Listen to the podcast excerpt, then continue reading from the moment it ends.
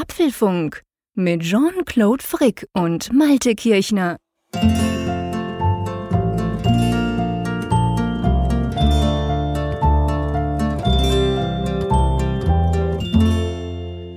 Jean-Claude, wir haben Weihnachtspost. Ja, und zwar körbeweise, könnte man sagen. Wenn es nicht digital wäre, wären es Körbe, die da auf uns niedergeprasselt sind. Dann wäre wahrscheinlich die Deutsche Post mit einem großen gelben LKW vorgefahren, um die ganzen Körbe und Säcke hier vorbeizubringen. Es ist Wahnsinn. Es ist wirklich Wahnsinn. Mehrere hundert Hörerinnen und Hörer haben teilgenommen an unserem Adventsgewinnspiel und äh bei dem ist ja, ich sag's mal ganz salopp, es gibt ja nicht irgendein fancy Gadget zu gewinnen, es gibt eine Tasse. Okay, ja. eine extrem exklusive Tasse, aber trotzdem, also ich bin wirklich hin und weg. Ich finde das total cool, ist für mich aber auch ein Zeichen der Treue unserer Hörerschaft. Also von dem her geht der Dank ganz klar da raus ins Land. Ähm, ihr habt alle mitgemacht oder ganz viele von euch haben mitgemacht, um eben so eine Tasse zu gewinnen. Und ähm, wir haben einen Gewinner, oder? Ja, wir haben einen Gewinner gezogen. Kurz vor der Sendung haben wir dann da den großen Haufen mal durchwühlt und Jean-Claude hat dann Stopp gesagt. Genau, ich habe quasi die, die virtuelle ähm, Glücksfee habe ich da gespielt, während du den virtuellen Haufen durcheinander wirbeln hast lassen. Ja, erzähl mal, lass uns gleich damit anfangen. Wer hat denn die erste Tasse gewonnen? Kleiner Trommelwirbel. Die erste Tasse geht an Robert Cobben aus Aldenhofen. Herzlichen Glückwunsch. Hey, super, perfekt. Das Lösungswort war natürlich Weihnachtstee. Das haben ja die hunderten Zuschriften alle korrekt ähm, geschrieben. Ich glaube, glaub, das hat überhaupt keiner falsch gemacht, oder? Äh, ich glaube, ein einziger. Einer, okay. Den wollen wir jetzt hat, nicht glaube ich, so ein bisschen ins Blaue getippt und hat dann einen anderen, einen anderen Begriff eingetragen. Aber alle anderen haben wirklich genau hingehört und das aufgeschrieben. Und das finde ich auch bemerkenswert, weil das ist ja für uns auch ein klasse Feedback. Wir sehen daran ja auch, die haben alle die Sendung wirklich intensiv gehört. Genau, wir haben es ja nicht gleich am Anfang gesagt. Wir dachten ja, hey, ihr müsst da durchhalten, wenn ihr die Tasse wollt.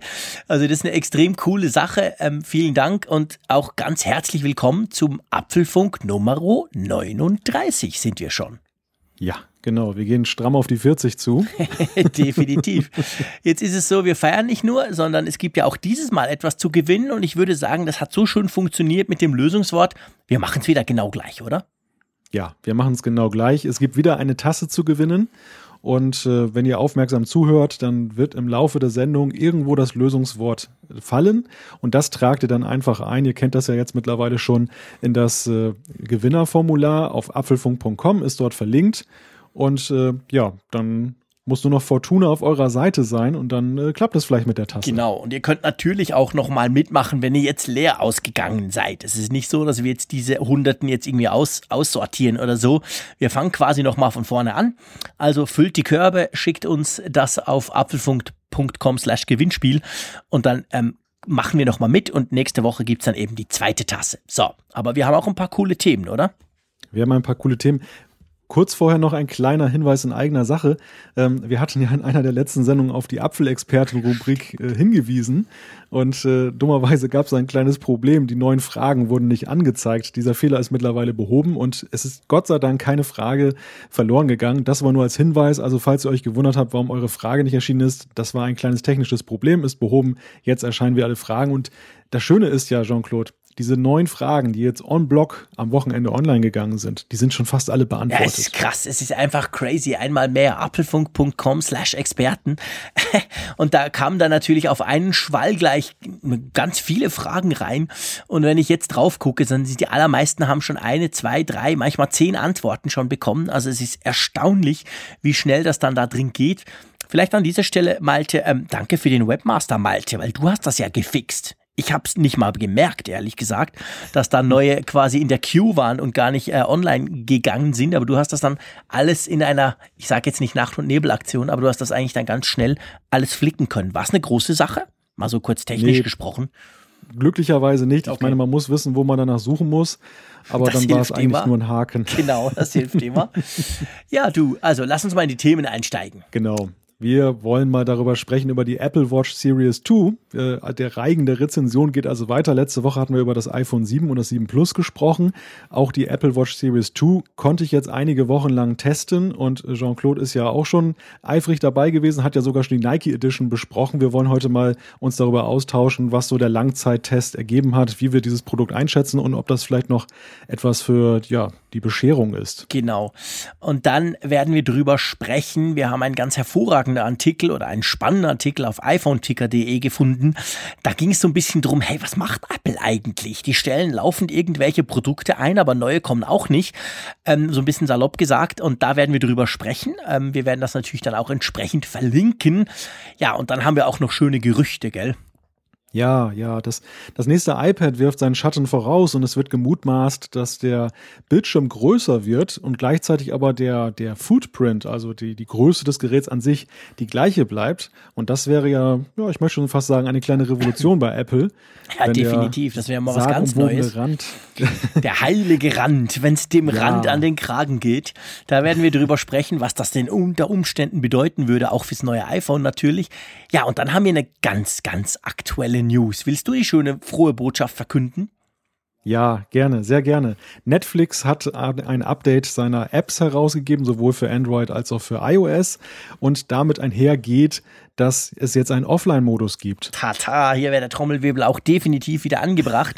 Das heißt, ihr könnt tatsächlich, bevor ihr in den Interkontinentalflug oder überhaupt in der, in, bevor ihr euch ins Flugzeug oder den Intercity, der kein Internet hat, setzt, könnt ihr euch eure Lieblingsfolgen runterladen und die dann ohne Internetzugriff direkt in der App anschauen. Es passieren noch Zeichen und Wunder. Aber lass uns gleich mal mit der Apple Watch anfangen. Ja, die Apple Watch. Ich habe hier das Modell 38 Millimeter mit einem so weißen Sportband. Ja, ja, also es war ganz witzig. Apple hat mir das ja jetzt zwei, drei Wochen zum Testen zugeschickt mhm. und ich dachte, oh, 38 Millimeter, das ist, das ist ja ziemlich winzig. Also ich war sehr skeptisch. Für mich war das eigentlich jetzt mhm. ähm, nichts für ungut, liebe Hörerinnen, aber das war für mich die Frauen-Apple Watch so von der Größe her, für den zierlichen Arm und genau. nicht für den, den dicken, breiten Männerarm. Und äh, ich muss sagen, das gefällt mir richtig gut, das Format. Komm, echt? Das ja, ist witzig. Also, es ist, es ist ja jetzt, es ist ja jetzt Winter mhm. und man trägt langärmlich mhm. und äh, die, die große Apple Watch, ich habe das immer wieder, dass die sich mal so ein bisschen verhakt, wenn dann der, der Hemdsärmel so ein bisschen eng sitzt, okay. dass du dann immer so rumzuppeln musst, dass du das hochziehst und die 38 Millimeter, das geht immer glatt. Das ist wirklich ganz angenehm. Und das Display, du gewöhnst dich dran. Es ist eigentlich nicht so klein, wie man denkt. Es mhm. sieht auch nicht irgendwie unproportional am Arm aus. Also mein Bild von der 38 Millimeter Apple Watch wurde wirklich revidiert. Sehr spannend. Ich kenne tatsächlich ein paar auch Männer, die eben die 38er haben. Ich ich, habe immer die, die, die größere, was ist das, 42? Ja, ich glaube, gell? Ähm, ich habe immer die größere Variante quasi, weil ich finde, ja, die ist gerade so okay. Ich habe zwar nicht super dicke Arme, aber im Vergleich zu vielen anderen Smartwatches ist ja auch die große, in Anführungszeichen, Apple Watch ja immer noch recht klein. Ich habe aktuell zum Beispiel gerade die Samsung Gear S3. Das ist ein Riesenklopper im Unterschied zum, zu der Apple Watch. Ich sage jetzt nicht, das sei besser. Also das, das ist wirklich, kommt halt sehr darauf an, was man sich unter einer Uhr oder so einem Accessoire am, am Arm vorstellt. Aber sag mal, ähm, du hattest ja auch die Apple Watch vorher. Jetzt hast du quasi die neue. Äh, wenn du da mal so ein Fazit ziehst von der neuen, tun dich die, bevor wir dann im Detail auf die einzelnen Funktionen eingehen, überzeugt sie dich? Das ist eine knifflige Frage, so wie du sie gestellt hast. wenn du, wenn du mit überzeugen meinst, dass ich jetzt in den nächsten Apple Store laufe und mir die Series 2 kaufe als Ersatz für meine vorherige Apple Watch, dann lautet die Antwort nein. Mhm. Das liegt aber weniger daran, dass es keine gute Uhr ist. Ich glaube, sie ist wirklich besser geworden in vielerlei Hinsicht, aber sie ist sehr fokussiert auf bestimmte Nutzergruppen. Ja. Und ähm, da gehöre ich jetzt nicht dazu. Das, ich möchte mal ein Beispiel nennen. Wenn du jetzt mit, mit Fitness mehr, noch, noch mehr unterwegs bist, wenn du eben diese Möglichkeit haben möchtest, dass du eben GPS nutzen kannst, ohne dass dein iPhone dabei ist, dann brauchst du die Series 2. Brauche ich aber nicht, weil ich mein iPhone sowieso in meiner Tasche habe. Und das sind so Sachen. Oder genauso diese, diese System on a Chip S2, was ja nun schneller ist, spürbar schneller bei mhm. Dritt-Apps. Aber auch da ist es so, wenn du kaum Dritt-Apps installiert hast, wenn du also Merkst eigentlich du nur diese Native-Funktion mhm. ja, benutzt, dann, dann reicht das, reicht dir das völlig aus. Also ich, mein, mein Fazit lautet eigentlich, wer keine Apple Watch besitzt, der sollte jetzt nicht 100 Euro sparen und die Series One kaufen, der sollte sich gleich die Series 2 kaufen. Das ist das Geld wert, gerade schon alleine, weil sie ein bisschen schneller ist und ein bisschen heller und viele Kleinigkeiten eben verbessert wurden. Aber wer die erste besitzt, der sollte wirklich gucken, was macht er damit. Und wenn sich herausstellt, dass einem etwas fehlt, was die Series 2 bietet, kaufen. Mhm. Aber äh, wenn, wenn man voll zufrieden ist, kann man es eigentlich auch gut lassen, so wie ich. Sehr cool. Ich sehe das absolut genau gleich wie du. Ähm, ich bin sehr zufrieden mit der Uhr, mit der Series 2. Die ist super, klasse, toll. Aber ich gebe dir recht, für mich und für meinen Einsatzzweck, das muss man ganz klar sagen, und der, ich glaube, der deckt sich ziemlich stark mit deinem, ähm, braucht es eigentlich die neuen Funktionen nicht. GPS zum Beispiel brauche ich definitiv nie weil die Chance, dass ich ohne Smartwatch, äh Quatsch, Entschuldigung, die Chance, dass ich ohne iPhone irgendwo hingehe, die ist, sage ich mal, gleich null. Also von dem her gesehen ähm, spielt das für mich keine Rolle. Ich mache auch nicht so viele Workouts, dass ich das immer tracken müsste und dann eben quasi sogar das iPhone zu Hause lassen würde. Die Wasserfestigkeit, da sage ich mal klar, das gibt mir so ein gutes Gefühl. Das ist halt good to know. Ich hatte auch bei der ersten Apple Watch ehrlich gesagt keine Hemmungen, das Ding nass zu machen, wenn ich mir die Hände gewaschen habe oder auch wenn ich mal unter die Dusche gesprungen bin. Ähm, beim Baden im Schwimmbad habe ich sie tatsächlich nicht an, aber da habe ich sowieso keine Uhr an, weil sie mich da eher stört. Also von dem her gesehen, das ist ein gutes Gefühl zu wissen, okay, die ist jetzt wirklich wasserdicht oder auch Apple sagt, die sei wasserdicht und so. Die vorher, die war zwar in meinem Gefühl auch recht wasserdicht, aber Apple hat halt gesagt, sie ist es nicht. Ähm, aber sonst muss ich sagen, sind die Unterschiede eben eigentlich recht marginal, oder? Also den, den Chip, du hast es schon angesprochen, da merkt man keinen großen Unterschied. Ja, du merkst es schon so ein bisschen in der Flüssigkeit. Also du merkst es, also der, der Scrollbewegung. Ja, mit okay. Der, mit der digitalen Krone zum Beispiel in, den, in der Fitness-Statistik scrollst, dann ist es so, bei der ersten äh, Apple Watch die ich ja auch habe, die 42 Millimeter. Manchmal ruckelte es so ein ja. bisschen in der Darstellung. Das hast du auf der Series 2 nicht. Stimmt, da, da läuft das wirklich super sauber. Hilf mir ist schnell, für die Fitnessübersicht, das ist das Zeug mit den Ringen, gell, wo ich immer viel weiter bin als du. ah, was für ein wunderschöner Seitenhieb. Natürlich, der musste jetzt kommen. ja, ja, genau, das ist das. Gut. Sorry, ich will ich, den Malte hier gar nicht bashen, das ist Quatsch, aber wir machen da so einen kleinen Battle zusammen und ähm, ich freue mich immer tierisch, wenn ich voraus bin. Und ähm, da ich ja zwei kleine Kinder habe, die eben nicht mehr so klein sind und mit denen muss man viel Fußball spielen, habe ich natürlich, sage ich mal, einen grundsätzlichen Vorteil gegenüber deiner Tochter. Ist ja noch nicht ganz so weit, gell? Nein, sie läuft mittlerweile aber noch nicht so schnell, dass die Fitnessringe, die grünen Ringe sich genau. so ganz schnell schließen. Das wird sich wahrscheinlich auch in nächster Zeit dann. Ja, ja, das kommt dann. Da musst du dir keine Sorgen machen. Ähm, ja, auf jeden Fall, du stimmt. Das, sie ist schon, sie reagiert schon besser. Das ist wahr. Da hast du völlig recht. Und natürlich auch, wenn man ähm, ab und zu vielleicht mal eine App noch installiert oder so. Ich habe letztes Mal wieder die Tweetbot-App, einfach weil es mich interessiert hat, ausprobiert. Und ich hatte die tatsächlich früher auf der Apple Watch 1 auch schon drauf, aber dann natürlich auch dort sehr lange nicht mehr gebraucht. Und da war ich dann schon erstaunt, wie viel schneller die gestartet hat als auf der ersten Apple Watch. Theoretisch auch möglich, dass ein Update kam in der Zwischenzeit, muss man fairerweise auch sagen, weil ich sie nie mehr genutzt hatte. Aber man merkt, man merkt den Power grundsätzlich schon. Wie ist es denn mit der Akkulaufzeit? Da bin ich jetzt gespannt. Ich sage jetzt mal nicht, wie es sich bei mir verhält, sondern wie sieht es bei dir aus? Deutlich besser. Ja. Also das, das mag jetzt auch daran liegen, dass der Bildschirm natürlich noch ein bisschen kleiner ist bei der 38er als bei meiner 42er. Insofern hinkt der Vergleich ein bisschen.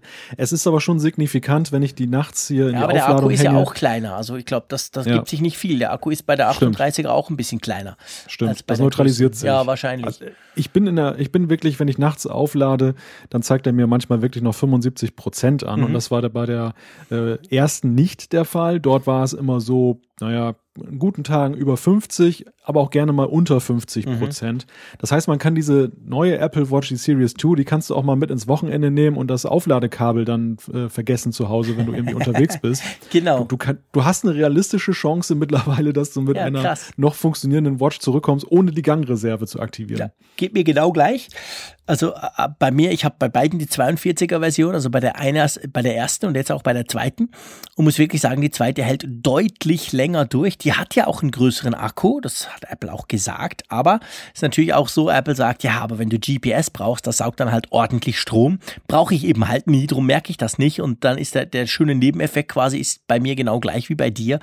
Das Ding hält deutlich länger durch. Also ich komme locker zwei Tage damit klar ohne größere Probleme. Wenn es sein müsste, würde ich in den dritten noch reinkommen. Äh, von dem her, das ist, das ist schon cool. Das, das konnte die alte eigentlich nicht. Die war so bei eineinhalb dann immer spätestens platt. Aber ich würde mal eine Theorie aufstellen zu der Frage des Upgrades ob das denn eigentlich auch so von Apple forciert wird. Ich, meine Theorie ist, dass Apple bewusst darauf verzichtet hat, es hier wirklich zu forcieren, dass alle Anwender der ersten Apple Watch das, das starke Bedürfnis entwickeln, äh, die, die Series 2 zu kaufen. Also quasi, dass sie es eben nicht unbedingt haben, das starke Richtig. Bedürfnis. Ja, das sehe ich auch so. Also, ich, es ist ja immer so bei diesen Update-Geschichten, es ist ja immer, es besteht ja auch immer die Gefahr, dass der, der, der, der quasi die Vorgängerversion hat, dann denkt, oh Mist, nein, scheiße, und die ist viel schlechter und oh, und quasi blöd gesagt die Freude ein bisschen dran verliert, weil jetzt was Besseres rauskommt. Klar, das ist im Te Technologie-Business ein Grundproblem. Kaum kaufst du was, ist es eigentlich ja schon veraltet. Aber ich finde auch, also sie sind sehr, sehr behutsam dran gegangen und ich finde, du hast vorhin ein super, super spannendes Wort gesagt. Du hast nämlich gesagt Fokussierung bei der Apple Watch 2. Hm. Und ich glaube, wenn ich irgendwie einen Test wenn ich eine Überschrift für die Apple II suchen müsste, wäre es wahrscheinlich genau das Wort. Die Apple II ist ex noch extremer fokussiert, als das die 1er war. Man hat das Gefühl bei Apple, jetzt wissen sie, wofür sie das Ding eigentlich machen. Ja, ich habe in diesen Tagen eine, eine große, große Rezension für meine Zeitung geschrieben und die Überschrift war Fit fürs Serienmodell. Das ist so ein bisschen in Anlehnung an den Namen einerseits natürlich, mhm. aber auf der anderen Seite eben auch, weil Apple hier ganz klar das Profil dieses Produkts geschärft hat. Ja. Das, das passt nicht mehr zu jedem. Am Anfang versuchte man sich ja doch ähm, ja bei, bei möglichst vielen anzubieten. Ja, es allen recht hat, zu machen, hat man versucht. Richtig, man hat genau. Modejournalisten eingeladen, weil man das als Fashion-Produkt verkaufen wollte. Man hat eben diese Fitnessgeschichte äh, gepusht. Man hat die Geeks angesprochen, die eben ihr, ihr Lieblingsgadget, ihr iPhone dann um eine Fernsteuerung und, und um, eine, um ein Benachrichtigungsdevice erweitern wollten. Und irgendwo konnte die Apple Watch ähm, vieles, aber wenn man jetzt mal ganz böse ist, könnte man auch sagen, nicht so richtig. Und das, das hat man lustigerweise vor allem mit der Software, finde ich, gerade gebogen erstmal. Mhm. Wir haben ja schon drüber gesprochen, ja. WatchOS 3, das, das hat ja vieles verändert. Und WatchOS 3 ist für mich übrigens auch mein Hauptargument, dass ich sage, dass Apple das für alle herausgegeben ja. hat. Das zeigt eigentlich, dass sie eben, eben nicht ihre, ihre Vorbesitzer der Apple Watch dazu pushen wollen, die, die neue zu kaufen. Definitiv. Denn Andernfalls hätten sie das nur für die Series 2 herausgeben mhm. dürfen. Mhm. Dann hätte es wirklich gewichtige Gründe gegeben zu sagen, vergesst eure äh, Series Zero oder One, je nachdem, wie man sie nennen möchte, und kauft euch die 2. So ist es so. Ich glaube, Apple macht das auch deshalb. Es ist ja am Anfang immer mal befürchtet worden, dass ähm, ja, dass Apple genauso wie beim iPhone alle pushen will, immer ständig neu zu kaufen. Ja. Und gerade bei den Uhren sind die Menschen ja konservativer und haben gesagt, das möchte ich eigentlich gar nicht. Mhm. Und ich glaube, sie versuchen hier auch so ein bisschen den Druck aus der Sache rauszunehmen, dass eben nicht dieser Eindruck entsteht, dass man hier noch ein Gadget hat, was man ja. jährlich erneuern muss. Ja. Definitiv, das, das sehe ich, das sehe ich ganz genau gleich und das ist eigentlich ganz spannend und finde ich auch eine gute Strategie für uns Konsumenten, sage ich mal, ähm, dass man eben nicht zwingend quasi upgraden muss. Klar, wenn du heute neu kaufst, ich sehe das wie du, dann kauf die Apple Watch 2, die ist es definitiv wert. Ähm, aber wenn du schon eine Apple Watch hast, mit der grundsätzlich zufrieden bist und nicht das Gefühl hast, eben die paar, ich sag jetzt mal, hauptneuen Funktionen, die musst du unbedingt haben, dann kannst du problemlos bei der bleiben, weil softwaretechnisch bist du auf dem gleichen Stand. Und das ist ja cool. Also ich meine, wir haben schon oft drüber gesprochen. Die Apple Watch 1 hat sich mit Watch OS 3 völlig neu angefühlt. Man hat völlig das Gefühl, die sei doppelt so schnell. Die hätten Speicher eingebaut und den Prozessor gewechselt, weil es einfach viel, viel schneller lief. Und dadurch wird sie eben nach wie vor kann man sie noch super gut brauchen. Also ich, das stimmt schon. Ich würde, hätte ich jetzt nicht von Apple eine gekriegt, die ich ein paar Monate auch behalten darf, dann ganz ehrlich gesagt, äh, hätte ich niemals gewechselt, weil die erste Apple Watch kann all das, was ich persönlich eigentlich von einer Smartwatch brauche.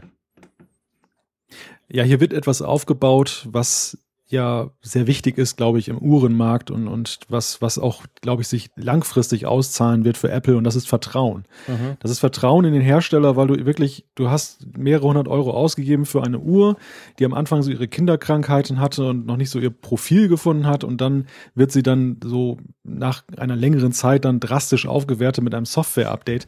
Das, das ist ja genau das, wo Apple ja auch immer schon beim iPhone brilliert hat, wo, wo, wo ja dieser spürbare Unterschied, diese, dieser, dieses Alleinstellungsmerkmal gegenüber Android ist oder gegenüber vielen Android-Herstellern, die dich eben im Regen stehen lassen mit der alten Software und dann nicht mehr was Neues rausbringen, die neueste Android-Version.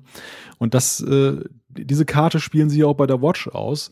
Und das äh, ja immerhin zu ihrem eigenen Nachteil, muss man ja ganz klar sagen, weil ich denke nämlich, dass es schon einige eben davon abhalten wird, zu sagen, ich kaufe mir die Series 2. Ja, ja, klar, definitiv. Also das hätte Apple viel aggressiver machen können. Ich glaube, der aggressivste Punkt wäre gewesen, WatchOS 3 einfach nicht für die Apple Watch die erste rauszubringen. Und da der Unterschied dort schon so groß war, hätte man sagen müssen, ja, hey, willst du eine New Experience quasi, dann musst du halt die neue Apple Watch kaufen. Haben sie nicht gemacht, finde ich einen sehr positiven Zug. Und macht ja die Apple Watch 2 aber nicht schlechter, oder? Also ich meine, letztendlich, das ändert ja grundsätzlich nichts dran, dass das eine gute, eine gute Smartwatch ist. Ja, es ist eine, eine gute Smartwatch, die noch besser geworden ist. Ja. Das, das kann man auf jeden Fall sagen. Und es sind ja, wie gesagt, so viele Kleinigkeiten, die eben individuell passen, die eben einfach viel besser sind. Du hast die, die Wasserfestigkeit angesprochen, die Akkulaufzeit ist ganz klar ein Thema, GPS, wenn man eben dann eben seine Sportaktivitäten damit tracken möchte, was auch eine witzige, ein witziges Feature ist, dass man eben auf der Karte dann gucken kann, wo man langgelaufen mhm. ist, selbst wenn man jetzt nicht so schnell gelaufen ist. Das hast du zugesagt. und auch ähm, diese Geschichte mit der Displayhelligkeit. Ich habe ja schon mal gesagt, dass ich es eigentlich nicht so empfunden habe, dass die alte Apple Watch mir zu dunkel war. Mhm. Und ich bleib dabei. Also es ist jetzt nicht so, wo kein Problem ist, ist auch die Verbesserung halt schwierig festzustellen. Dennoch ist es aber ja trotzdem eine gute Sache eben, wenn das doppelt so hell ist mit diesen 1000 Nits, die da jetzt gegenüber den vorigen, ich glaube 450 oder was waren das, dann da sind. Äh, mir geht das ähnlich, aber ich gehe noch einen Schritt weiter. Also ich fand auch die Apple Watch, die erste, fand ich nicht dunkel oder so. Die konnte man immer super ablesen, außer jetzt wirklich, wenn die Sonne voll drauf knallt. Ähm, aber da kann ich sowieso auch mein iPhone nicht ablesen und nix. Also das mache ich ja selten. Ähm, hingegen, das ist mir schon sofort aufgefallen. Also ich weiß schon, schon, schon beim, beim Setup-Prozess der neuen dachte ich, boah, ist das Ding hell. Hoffentlich regelt das dann runter im Dunkeln, wenn ich irgendwie im Bett liege und noch irgendwie die Apple Watch anhabe oder so. Das macht sie auch hervorragend. Also es ist nicht so, dass man dann quasi eine Taschenlampe irgendwo im Dunkeln mit sich rumträgt. Aber das ist mir schon, das fällt mir nach wie vor auf. Also das ist mir etwas, du sagst es, es war nie ein Problem vorher, aber wenn du dann die neue hast, dann merkst du schon, boah, die ist einfach deutlich heller. Also das finde ich eigentlich ein ganz cooles Feature. Also insgesamt, glaube ich, sind wir da sehr auf einer Wellenlänge, was die Bewertung ja, ja, angeht. Absolut. Also ich glaube auch, ähm, wir haben Freude dran, aber wir würden auch problemlos zur ersten zurückgehen. Hauptsache, wir haben eine Apple Watch. Ich glaube, so könnte man es zusammenfassen, oder? Ja, ja, definitiv. okay. Cool. Ja, also Apple hat gut geliefert, könnte man sagen, mit der Watch Series 2. Sie haben ihr, ihre Hausaufgaben erfüllt und auch eine schöne Strategie gefahren. Ähm, nächstes Thema. Ähm, es gibt ja nicht wenige, auch wir kriegen das immer wieder mit. Wir werden immer wieder angefragt in den Kommentaren, ähm, die ihr uns ja auch so zahlreich schickt. Ja, was ist denn eigentlich mit Apple los? Wann kommt denn mal ein neuer iMac? Wie ist denn der Mac Pro etc.? Also es gibt da immer wieder Fragen. Und so ein bisschen zusammenfassend hat iPhone Ticker letztens vor ein paar Tagen einen Artikel veröffentlicht, wo es eigentlich genau darum ging, das Ganze so ein bisschen, was macht Apple eigentlich? Der Tenor in diesem Artikel ist so ein bisschen, ähm, auf der einen Seite stellen sie ganz offensichtlich Dinge ein. Über die Airports haben wir letzte Woche gesprochen, die ganzen WLAN-Router, die jetzt eingestellt werden. Andere Dinge, ähm, man merkt ganz klar, gewisse Dinge werden weggelassen. Der Mac Pro wird vielleicht auch eingestellt, man weiß es nicht so recht, man hat wenigstens nicht das Gefühl, es geht weiter. Die Autoentwicklung wurde, wurde eingestampft eigentlich und so weiter. Das hört man, das geht dann auch immer durch die Medien. Gleichzeitig gibt's nach wie vor, ich sage mal, gewisse Baustellen oder gewisse Bedürfnisse der Benutzer, die doch gerne befriedigt würden. Zum Beispiel eben im Mac-Line-Up mit einem neuen MacBook Air oder eben einem neuen Mac Mini. Hey, den gibt's ja auch noch. Oder auch der iMac dürfte mal wieder aktualisiert werden. Und da passiert, ich sag's mal salopp, so ein bisschen gefühlt im Moment gar nichts. gleichzeitig ent, entlässt ja Apple auch keine Leute und da hat eigentlich der Autor sich dann gefragt, hey, was treiben die eigentlich? Was machen die den ganzen Tag? Spielen die Fußball auf dem neuen Apple Campus oder was? Und ich finde, das ist eigentlich eine ganz spannende Frage, das mal so ein bisschen aufzunehmen, oder? Wie siehst du das? Geht dir das auch so ein bisschen so, dass du denkst, hey, auf der einen Seite werden Dinge eingestellt, auf der anderen Seite kommt, ich sag's jetzt extra salopp, nichts Neues. Äh, ja, was tun die eigentlich den ganzen Tag? Also das mit dem Fußballspielen ist, glaube ich, noch nicht zu empfehlen, denn die letzten Drohnenbilder, die ich von dem Raumschiff gell? gesehen habe, da ist der, der Rasen ist noch nicht eingesät. Die sind gerade dabei, das ein bisschen da die Landschaft zu modellieren und dann die ersten Bäume zu pflanzen. Aber Spaß beiseite. Ja, das ist, das ist ja ein Thema, das begleitet uns, uns schon seit einiger Zeit und die Dinge, die dort angesprochen werden in diesem iPhone-Ticker-Artikel, die haben uns ja genau auch beschäftigt. Jetzt zum Beispiel die kabellosen Kopfhörer, die AirPods, mhm. ähm, die äh, Geschichte genau. mit der zweiten Kamerafunktion, also dem Portrait Mode beim iPhone 7 Plus, die, der, der dann später erst nachgeliefert wurde und nicht zur Produktpräsentation da war. Äh, diese ganze Mac-Line-Up-Geschichte, wo ähm, alle darauf warten, dass da der Big Bang kommt und dann kam jetzt ein MacBook Pro mit Touchbar, was für sich genommen toll ist, aber wo eben dann doch viele Fragezeichen da bleiben.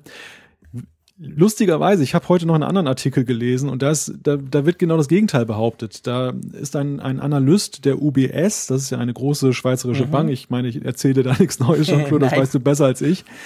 Und ähm, der hatte Tim Cook so ein bisschen gereizt, getriezt bei der letzt, bei dem letzten Analystengespräch, bei dem, diesem Conference Call, der immer stattfindet mit, mit Apple über, über Telefon.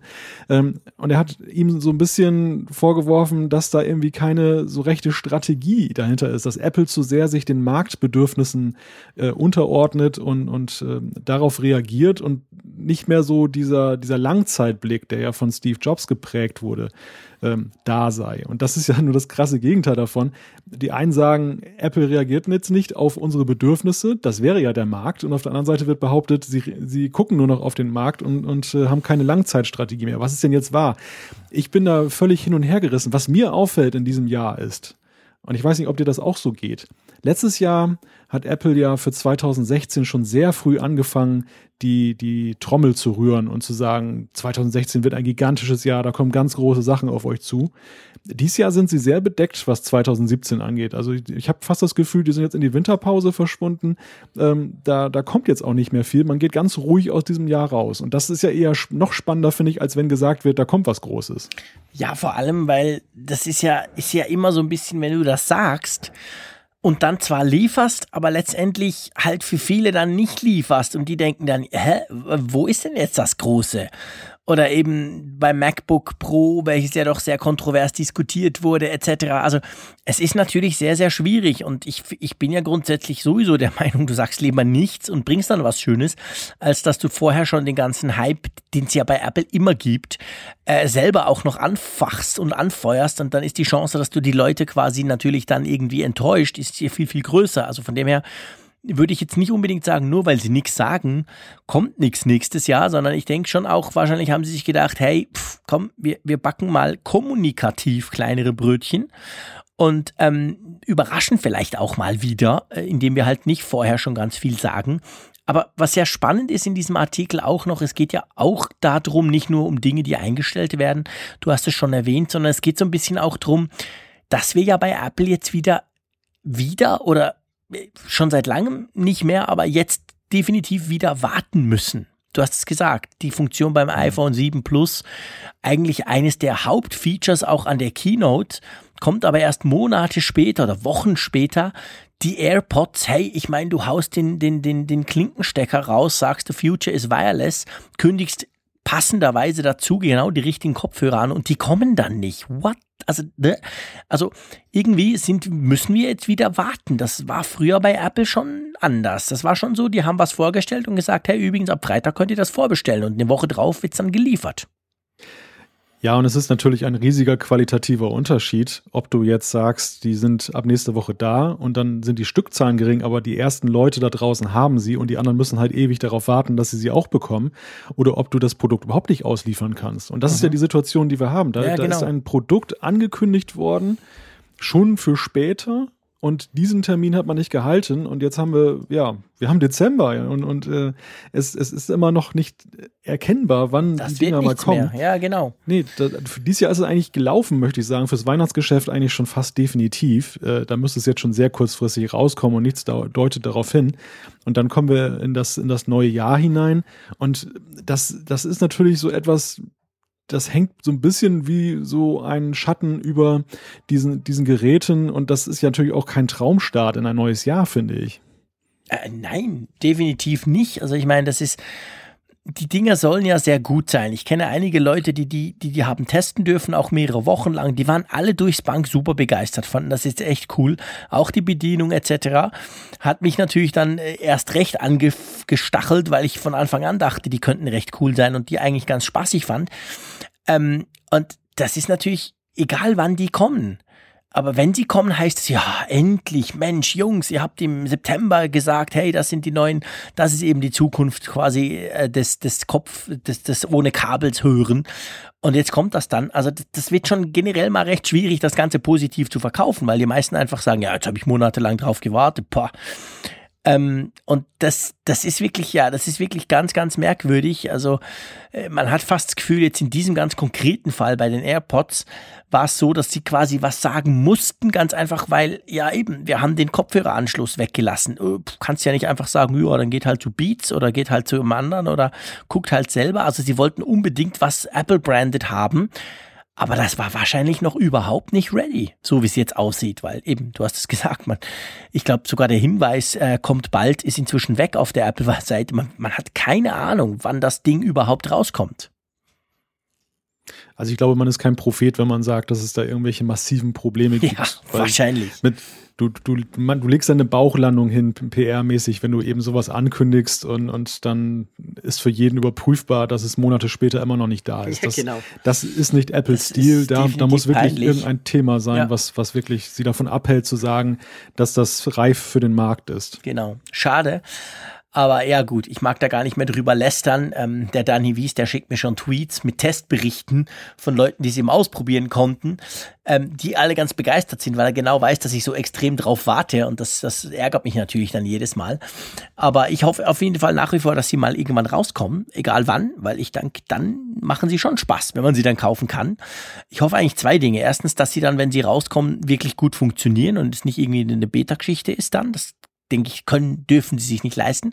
Und vor allem aber auch, dass sie dann in genügend großen Stückzahlen zu haben sind. Weil ich könnte mir schon vorstellen, dass die Nachfrage, das hört man ja auch so ein bisschen, die ist recht groß. Die war, glaube ich, schon von Anfang an größer, als sie das zuerst mal gedacht haben. Hat mir so ein, so ein Apple-Mensch letztes Mal vertickert, dass sie gesagt haben, sie, sie seien total erstaunt gewesen nach der, nach der iPhone-Keynote, wie viel Interesse eben an diesen AirPods war von allen. Und dann hoffe ich schon, wenn sie dann kommen, ähm, dass sie dann wirklich auch verfügbar sind, dass man dann nicht irgendwie acht Wochen drauf warten muss. Ich glaube, wir müssen hier aber auch differenzieren zwischen dem PR-Effekt für die, für die AirPods selber und dem PR-Effekt für Apple. Ich glaube, für Apple selber ist es keine schöne Sache, dass das jetzt so passiert ist. Ich glaube, das Produkt direkt wird darunter nicht leiden, ganz im ja, Gegenteil. Ja, das Denn es erweckt so. ja eher den Eindruck beim Konsumenten, dass, dass Apple das jetzt zurückhält, weil man einen gewissen Qualitätsstandard mhm. eben bieten möchte. Nach dem Motto, man, dann sind sie dann aber super gut. Genau, man haut es nicht raus als Beta, sondern man, man bringt es jetzt heraus, wenn es wirklich den, den eigenen Ansprüchen genügt. Und ja gut, ich meine, dann muss es auch funktionieren. Ne? Das ist natürlich auch ganz klar. Ähm, dann, dann darf da nicht noch irgendwie ein, ein Problem passieren. Aber mhm. Zunächst einmal glaube ich, es ist nicht so, ich empfinde es nicht so, dass viele jetzt sagen, ich äh, nehme Abstand davon, -mm. von dieser Investition, Nein. sondern die, die werden alle noch eher unruhiger und, mhm. und wollen es noch mehr haben als Genau, vorher. die sind alle schrecklich ungeduldig wie ich, auch leicht angepisst, sage ich jetzt mal ganz böse aber ähm, trotzdem kaufen sie nicht was anderes, sondern denken, ja, aber wenn sie dann kommen, will ich sie eben wirklich haben. Da, ich gebe dir recht, das ist wahr. Für Apple selber ist das Ganze eher negativ, aber für die AirPods, da denke ich nicht, dass da ein großer Einbruch kommt, so nach dem Motto, ja, ja wenn sie jetzt kommen, jetzt müsst ihr nicht, jetzt habe ich ja irgendwas anderes gekauft, weil die haben schon so ein paar Eigen, Eigenheiten und Alleinstellungsmerkmale, denke ich. Von dem her gesehen, ähm, ja, eben, darum hoffe ich, dass sie dann auch in genügenden Stückzahlen verfügbar sind.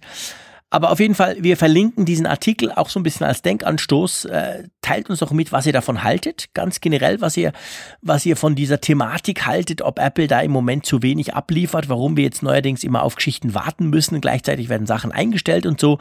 Also ihr könnt uns gerne Tipps geben, was ihr davon haltet oder was ihr denkt, was die Apple-Leute machen. Vielleicht tun sie ja nicht Fußball spielen, sondern machen was anderes am Strand oder so. Nein, Spaß beiseite. Aber ähm, auf jeden Fall könnt ihr uns da gerne auch entsprechende Informationen ähm, als Kommentare zukommen lassen. Wir werden die dann natürlich dann wieder aufnehmen und drüber sprechen. Ähm, lass uns mal zu einem aktuellen Gerücht gehen, das irgendwie ziemlich aufgepoppt ist überall, nämlich die iPads. Und um die war es ja recht ruhig in den letzten Monaten, oder? Seit dem iPad Pro haben wir da gar nicht mehr viel von gehört. Mhm. Und ähm, ja, jetzt so zwei, drei Wochen möchte ich sagen, beobachten wir, dass da Gerüchte aufkommen, dass es dem heiligen Rand an den Kragen gehen soll, nämlich das Display soll größer werden, der Rand soll schrumpfen und im ersten Moment habe ich so gedacht, naja, das ist ja so ein Standardgerücht, das kommt ja immer wieder mal auf, aber es verdichtet sich gegenwärtig. Mhm. Also immer häufiger und aus immer mehr Quellen kommt da jetzt, dass dann irgendwelche Veränderungen da sind, die in diese Richtung gehen. Und deshalb habe ich mir gedacht, das sollten wir heute mal thematisieren, denn wenn sich sowas verdichtet, dann ist meistens irgendwo irgendwie etwas dran. Mhm. Ja, absolut, definitiv. Also wenn man es aus mehreren Quellen hört, ist meistens was dran. Ähm, lass uns mal quasi die, die, die Gerüchte zusammenfassen. Worum geht's? Das iPad, könnte man eigentlich sagen, bleibt gleich groß, aber der Bildschirm wird größer. Oder anders Richtig, gesagt, genau. es bleibt gleich klein oder überhaupt die, die, die Maße bleiben die gleichen, aber der Bildschirm, der wird größer. Also wir reden hier aktuell vom mittleren iPad, dem 9,7 Zoll Gerät und dem 12,9 ist das, glaube ich, das große. Mhm. Das, da ist lustigerweise auch immer noch die Rede davon. Wir hatten in der letzten Sendung mal darüber gesprochen, dass es ein bisschen ruhig geworden ist um das Ding. Aber Apple hält da wohl dran fest, wenn die Gerüchte stimmen. Und beide sollen vom Footprint, so nennt man halt ja, den, den Fußabdruck sozusagen, die, die Dimension des Geräts, die sollen gleich bleiben, aber der Bildschirm soll größer sein beim 9,7 Zoll Gerät, also wo bislang 9,7 Zoll Bildschirm drin waren, da soll es dann 10,9 sein, also ganz schön, eine ganze Menge mehr. Mhm. Und das halt dadurch, dass dann halt der Rand dann schrumpfen soll. Zugleich war aber aktuell auch die Rede in dem 9 to 5 Mac Artikel davon, dass die dann auch wieder ein bisschen dicker werden, die iPads. Also jetzt natürlich nicht um Zentimeter, wir reden über Millimeter. Aber äh, so wie beim iPad 3 seinerzeit, was ja den, das erste Retina-Display aufs iPad gebracht hat, dass man dann doch die Bauhöhe ein bisschen wieder verändert oder erhöhen muss. Mhm. Was ich ja spannend finde an, an der ganzen Thematik jetzt rund um dieses neue, angebliche im Frühling aufpoppende iPad, das geht ja so ein bisschen einher. Man munkelt ja auch immer wieder beim iPhone, ich sag jetzt mal einfach iPhone 8, also das iPhone, das nächstes Jahr kommt, das 10 Jahres Jubiläums iPhone, um es mal so zu nennen. Da munkelt man ja auch immer wieder drüber, dass der Rand vielleicht mal ein bisschen kleiner wird. Dieser, ja, beim iPhone würde ich mal sagen, noch ikonischere Rand, der eben recht groß ist, auch recht viel Platz ähm, verbraucht, dass der quasi kleiner werden würde. Das würde ja dann irgendwie zusammenpassen. Apple, wenn sie ja Designwechsel oder wenn sie gröbere Designsachen ändern, machen sie ja das ganz gerne manchmal über das gesamte Line-up von Produkten oder wie siehst du das? Würde, würde ganz gut dazu passen, oder? Wenn jetzt das iPad quasi im Frühling sozusagen als erstes diesen Rand verkleinert dann wäre das nicht so abwegig zu denken, dass, die, dass das iPhone das dann auch macht, ein paar Monate später, oder? Da bin ich dann ganz deiner Ansicht. Also das kann man nur zusammendenken, weil ja das, das iPad mit seinem Rahmen ja so stark angelehnt ist an das iPhone, dass das ist ja im Grunde genommen nur eine großes, Vergrößerung. großes iPhone, genau. Ein ganz ja. großes iPhone, richtig. Und, und deshalb ähm, Apple, wenn sie das machen, dann werden sie, glaube ich, dafür sorgen, dass diese ganze Sache homogen bleibt dass äh, also dieses Design dann sich durchzieht. Kurios finde ich in dem Zusammenhang allerdings, und das wollte ich, das habe ich jetzt ein bisschen unterschlagen, gerade mit der Aufzählung mit den iPads, dass man vom iPad Mini gar nichts hört in dem Zusammenhang. Ja, das ist generell recht schade. Das iPad Mini wurde ja schon sehr, sehr lange nicht mehr aktualisiert, auch technisch gesehen. Und ähm, ich persönlich muss zwar sagen, seit ich das iPhone Plus habe, also seit dem 6er iPhone äh, vor zwei Jahren habe ich mein iPad Mini, was ich damals noch hatte, tatsächlich fast nie mehr gebraucht. Bei mir hat dann das iPhone, das große iPhone eigentlich die Rolle des kleinen iPads komplett übernommen. Und wenn ich wirklich ein, ein Tablet will, dann nehme ich eben das, das neuen, also das normale iPad, iPad Air oder so. Ähm, aber ich weiß gleichzeitig auch, es gibt ganz, ganz viele Fans von diesem kleinen iPad. Also ich glaube, das ist sehr schade, dass Apple da nichts tut. Ich, ich hätte eigentlich erwartet, dass sie auch zumindest mal hardware-technisch das Ding auf neuen Stand bringen, A10-Prozessor rein. Und dann wäre das ja wieder, dann wäre das quasi wieder up to date, weil die Specs selber waren ja okay. Es hat ja auch ein Retina-Display und von dem her wäre es eigentlich okay, aber es ist halt, die Innereien sind recht alt. Wie siehst du das? Bist du ein Fan vom iPad Mini? Also ich bin kein Fan davon, denn, denn sonst würde ich selber eins benutzen. Ich weiß aber, dass, dass viele eben doch drauf schwören und dass das wirklich so eine Glaubensfrage mhm. ist. Also dass man nicht die jetzt in der Tat vertrösten kann nach dem Motto, es gibt ja auch das schöne große 9,7 mhm. äh, Zoll Gerät. Nein, die wollen das kleine haben. Andererseits Gegenargument, wenn dieses, diese Vergrößerung der Displays bei gleicher Baugröße auch beim iPhone Plus gemacht wird. Dann nähert sich das ja von der Bildschirmgröße richtig noch deutlicher Stimmt. an. Und das könnte natürlich dann das Kalkül sein, dass man sagt, hm, so nah beieinander brauchen wir doch jetzt nicht so zwei Modelle, auch wenn das eine ein iPhone ist und das andere ist ein iPad. Aber dennoch ich könnte mir vorstellen, dass Apple da einfach sagt, das könnte jetzt die Exit-Strategie in Sachen iPad Mini sein, mhm. dass man den Leuten zumindest was anbieten kann, was annähernd rankommt an die, an die Displaygröße und gleichzeitig eben die auch mitnimmt, die eben sagen, sie wollen jetzt nicht das nächstgrößere iPad dann kaufen. Mhm. Mhm. Ja, stimmt. Das wäre natürlich, das wäre sehr spannend, was du da jetzt gerade gesagt hast. Könnte durchaus genau der Punkt sein.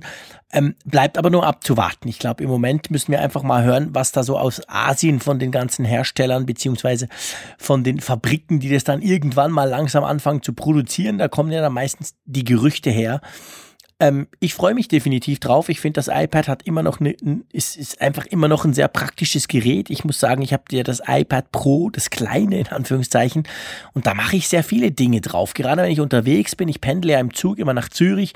Da, da mache ich die meisten Dinge mache ich auf meinem iPad Pro und nehme dann meinen Laptop gar nicht hervor, weil ich das Zeug, was ich eben zum Beispiel im Zug unterwegs erledigen kann, das kann ich problemlos mit einem iPad machen. Also von dem her muss ich sagen, ich bin nach wie vor ein großer iPad-Fan. Wie sieht das bei dir aus? Brauchst du ab und zu ein iPad? Ich liebe das iPad. Ja, siehst du? Okay. Wobei bei mir ist das ein ganz anderer Use Case. Bei mir ist es so, dass ich das, das iPad nutze zu Hause eben als Gerät, um dann halt Netflix, Streaming-Dienste, also andere Streaming-Dienste auch dann anzugucken, E-Mails zu bearbeiten. Also das ist wirklich so mein Couch-Device okay. und ähm, äh, gar nicht mal unterwegs. Aber ich mag es eben auch. Es ist für mich unverzichtbar. Und als damals diese Gerüchte aufkeimten, wo es mal hieß, äh, Apple könnte sich vom iPad trennen, das hat mir dann doch Sorgenfalten ins Gesicht äh, gebracht. Mhm. Und ich, ich finde es auch sehr gut, dass es diese Gerüchte gibt. Und das gibt einem das gute Gefühl, dass es da irgendwo weitergeht in der Richtung, auch wenn der Tablet-Markt ja selber nicht mehr von ganz so großen Wachstumsraten gesegnet ist. Ja, aber das ist ja eigentlich auch logisch. Also ich meine, das war vom ersten iPad an so. Ein, ein iPad hältst du viel, viel länger als zum Beispiel ein Smartphone ich, ich kenne ganz viele Leute, die haben vierjährige iPads und ehrlich gesagt, da läuft noch fast alles drauf. Das funktioniert problemlos und wenn du sie fragst, was macht ihr denn drauf? Ja, so ein bisschen Surfen, so ein bisschen Second Stream Screen, also quasi Zweitbildschirm beim Fernsehschauen oder so. Das geht ja alles klasse drauf. Also von dem her äh, wundert mich das nicht. Es war für mich immer klar, du musst quasi, du musst mal eine gewisse Penetration erreichen, einen gewissen Marktanteil kriegst du hin von Leuten, die grundsätzlich sagen, ja, spannend, ja, will ich haben. Aber dann hört es dann irgendwann mal auf und die behalten das dann halt ein paar Jahre lang. Und ich denke, genau an dem Punkt ist natürlich Apple. Aber das macht, das macht das iPad selber nicht, nicht, nicht weniger gut oder auch, ich denke, das macht das Apple ähm, iPad auch nicht weniger wichtig für Apple. Von dem her denke ich schon und ich sehe das eigentlich auch so wie du ganz realistisch. Da kommt was. Ähm, schon was gekommen ist bei Netflix, oder? Völlig überraschend, für mich zumindest. Ja, Netflix bietet einen Offline-Modus an. Das halt, heißt, stopp. man kann. Kannst du das nochmal ja. sagen? Äh, es ist tönt so schön. Ich will es nochmal hören. Offline-Modus. genau. Dankeschön. äh, ja, das ist natürlich ähm, tatsächlich heute ein Update der Netflix-App im App Store für iOS, auch für Android im Google Play Store.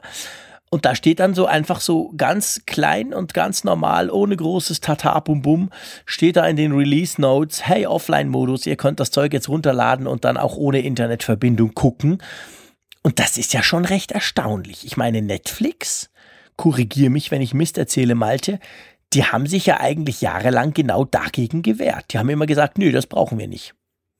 Ja, die haben sich halt als Streamingdienst im besten Sinne angesehen und dementsprechend keinerlei Veranlassung gesehen, dass die Inhalte heruntergeladen werden können, weil das ja auch immer so ein bisschen die Gefahr birgt, dass dann eben auch findige Leute versuchen könnten, diese Inhalte dann ja auch anderweitig abzuspeichern oder nutzbar zu machen. Und indem man da gar nichts erst anbietet, äh, ist man ja so ein bisschen auf der sicheren Seite. Das ist, das ist vielleicht so ein bisschen das Kalkül gewesen, aber eben auch, glaube ich, eine politische Entscheidung ganz einfach, das eben zu machen. Ich weiß auch nicht, inwieweit sich das auf Rechte auswirkt. Mhm. Ja, ich glaube, das ist gar nicht so unproblematisch. Also ich meine, klar, bei den ganzen eigenen, eigenen Sachen können sie es machen, wie sie wollen bei den Eigenproduktionen. Aber es ist schon so, dass du eigentlich genau für das auch zusätzliche Rechte brauchst. Es ist ja aktuell auch so, dass nicht ganz alle Inhalte bei Netflix das können. Also äh, ich habe gerade The Crown, bin ich gerade am Schauen, diese Serie über die, über die ersten Kronjahre von Queen Elizabeth von England. Und da geht es natürlich, das ist eine, eine Netflix-Eigenproduktion, aber bei anderen geht es dann noch nicht. Sie sagen selber, sie wollen es nach und nach ausrollen, auch auf mehr Inhalte, aber ich denke schon, da wird es Inhalte geben, wo das dann einfach gar nie funktionieren wird, weil sie nämlich ganz einfach die Rechte für den Download quasi gar nicht herkriegen. Ich finde aber auch, Netflix, wenn du so die Geschichte anguckst, ich meine, ganz früher war das ja ein DVD-Versanddienst bevor sie quasi ins Online-Business einstiegen. Und es gab es ja schon sehr lange auf Fernsehen, auf Set-Top-Boxen, auf Schieß mich tot Geräten und dann mal auf Smartphones und Tablets. Und von dem her gesehen finde ich, ähm, klar, auf einem Fernseher brauchst du kein Offline-Ding, weil ich meine, den Fernseher, der muss per se irgendwie in der Form online sein, sei es an der Kabelbox oder eben am Internet. Wenn du hingegen eben unterwegs bist mit dem Smartphone, sieht das ganz anders aus. Es könnte natürlich auch einfach sein, dass das quasi rein so in der Historie von Netflix eben erst gegen Ende kommt und drum auch erst jetzt kommt. Also, dass das quasi irgendwas ist, was sie halt auch ein bisschen länger brauchten, um das Ganze zu implementieren? Oder wie siehst du das? Oder meinst du, es war nur Politik, dass sie das jetzt so lange, ich meine, Amazon konnte das vom, vom ersten Tag an eigentlich, Amazon Video oder Amazon Prime zum Beispiel? Also technisch glaube ich, äh, wird es kein großes Problem gewesen sein, sowas jetzt für iOS und Android zu implementieren. Gerade wenn man sich anguckt, wie hoch entwickelt die, die, die Apps sind von Stimmt. Netflix, dann, dann ist es eigentlich ein Klacks, äh, so eine Sache dann eben lokal abzuspeichern und von dort aus abzuspielen. Ich glaube, ein weiterer Faktor spielt vielleicht eine Rolle, wobei ich nicht so genau weiß, es ist jetzt Kaffeesatzleserei, aber ich glaube, dass auch beim Streaming hast du den großen Vorteil des, des Statistikerhebens, dass du genau gucken kannst, wo schalten die Leute gegebenenfalls aus, was schauen sie sich an, welche Abschnitte sind jetzt beliebt, welche funktionieren überhaupt nicht. Und das äh, vielleicht auch, wird auch vielleicht mal vorgespult. Und dass du eben beim Streaming dann einfachere Möglichkeiten hast, dieses Feedback eben rüberzuschicken. Und Netflix, das ist ja nun bekannt, ähm, die gehen ja sehr stark auf die Zuschauerbedürfnisse ein, weil du im Streaming ja auch ganz andere Möglichkeiten hast zu analysieren, ob Serien funktionieren oder nicht. Das ist ja im Fernsehen ist das ja alles so sehr statistisch. Du hast deine Testhaushalte, aber wir haben ja in der Vergangenheit festgestellt, dass ja manchmal eben das doch nicht ganz so repräsentativ ist und dass Fangemeinschaften für bestimmte Serien eben sich schwer repräsentativ abbilden lassen. Und bei Netflix hast du eben volle Kontrolle, ob deine Serie funktioniert oder nicht und kannst dementsprechend auch als Produzent dann dagegen steuern. Das ist vor allem für die Eigen Eigenproduktion interessant. Das geben sie ja vielleicht so ein bisschen aus der Hand. Ich weiß natürlich nicht, man kann ja auch diese, diese Daten heben und dann wollte ich gerade sagen beim nächsten äh, bei der nächsten Synchronisation dann hochschicken. Aber vielleicht war das auch eine Erwägung, dass man gesagt hat, hm, offline haben wir einfach kein gutes Gefühl bei. Ja, wir haben natürlich weniger den Realtime, die ganze Realtime-Geschichte, wo du sagen kannst, so und so viel gucken jetzt gerade das. Ähm, aber das stimmt schon. Ich meine, letztendlich könnte die Netflix-App das genauso speichern, was du da drin machst und dann beamt sie es halt beim nächsten äh, Internet äh, Connect dann quasi hoch. Ja, ich glaube, es ist ja egal, warum es so lange gedauert hat. Wichtig ist, es ist jetzt da. Und ich kann mir schon vorstellen, dass es vielen hilft. Also ich meine, gerade wenn ich zum Beispiel im Flugzeug sitze, ist das natürlich super cool, wenn ich weiß, hey, ich lade mir da drei, vier Folgen von meiner Lieblingsserie runter und dann gucke ich mir die halt an. Auf dem iPad macht es natürlich dann auch ein bisschen mehr Spaß. Ähm, also das ist schon, muss ich sagen, ich finde das super, ich finde das genial, das hat, das hat irgendwie gefehlt. Und ich freue mich eigentlich sehr drauf, dass die Netflix-App das jetzt so ganz plötzlich noch vor Weihnachten implementiert hat. Ich denke auch, dass sich viele Eltern darüber freuen werden, denn Netflix hat ja ein wahnsinnig großes Angebot an Kinderserien und Stimmt. Kinderfilmen auch. Und gerade jetzt in der Weihnachtszeit, wo es auf Reisen geht, Wohl, wohlgemerkt unter dem Vorbehalt, dass dann eben dann auch aufgrund der rechte Situation dann der Offline-Modus dafür zur Verfügung mhm. steht.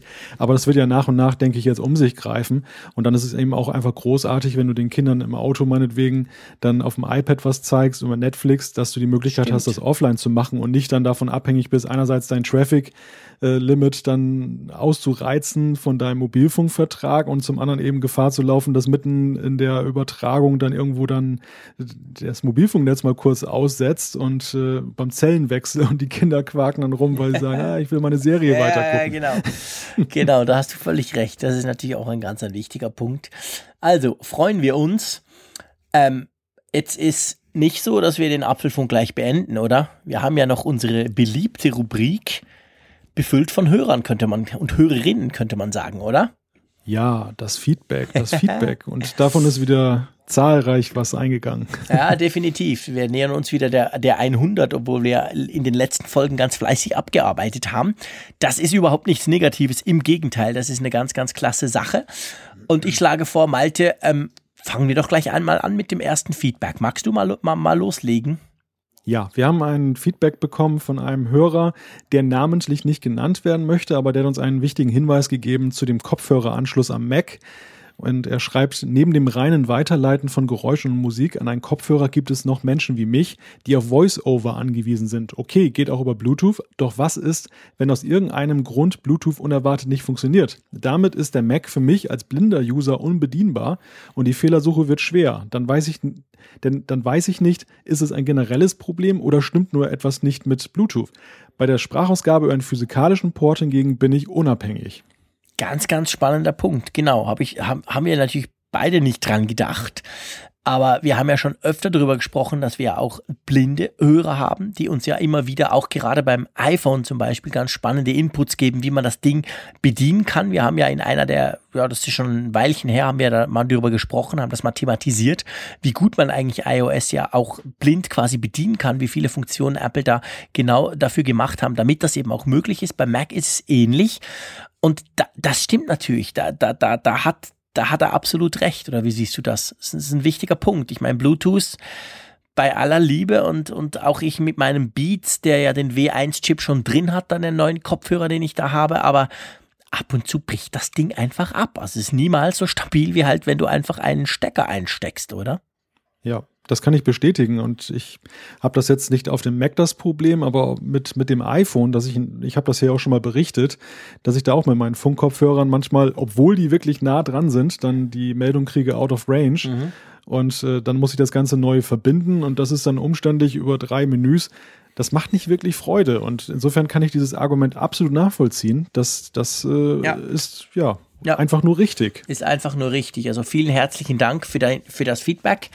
Ähm, das wissen wir extrem zu schätzen. Und ähm, ja, vielen Dank. Äh, freut uns natürlich, dass du uns zuhörst und auch ab und zu eben diese Inputs dann entsprechend liefern.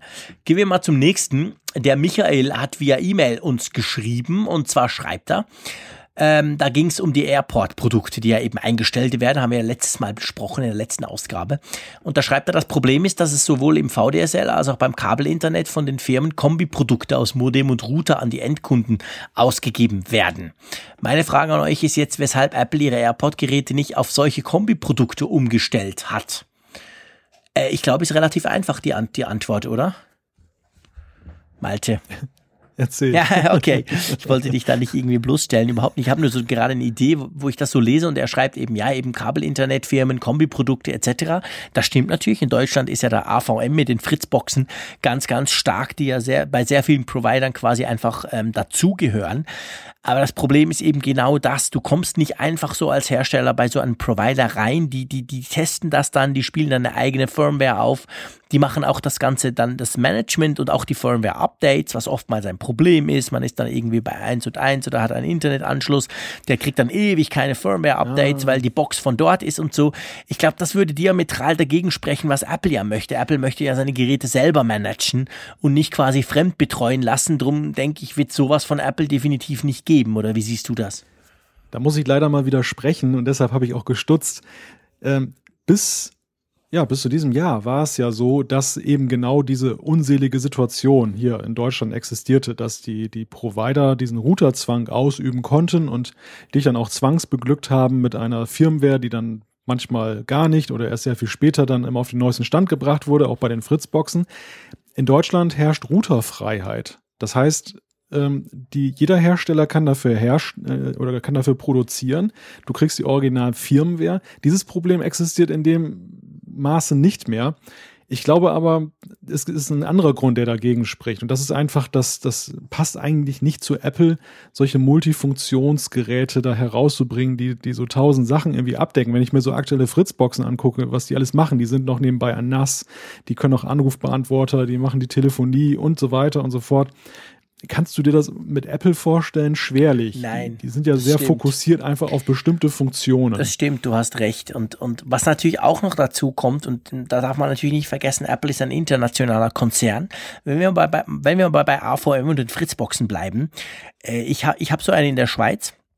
Und es gibt da Schweizer Versionen und es gibt deutsche Versionen weil das DSL, VDSL irgendwo, irgendwo ganz ein bisschen klein anders ist. Und das ist bei jedem Land, wenn du Pech hast, anders.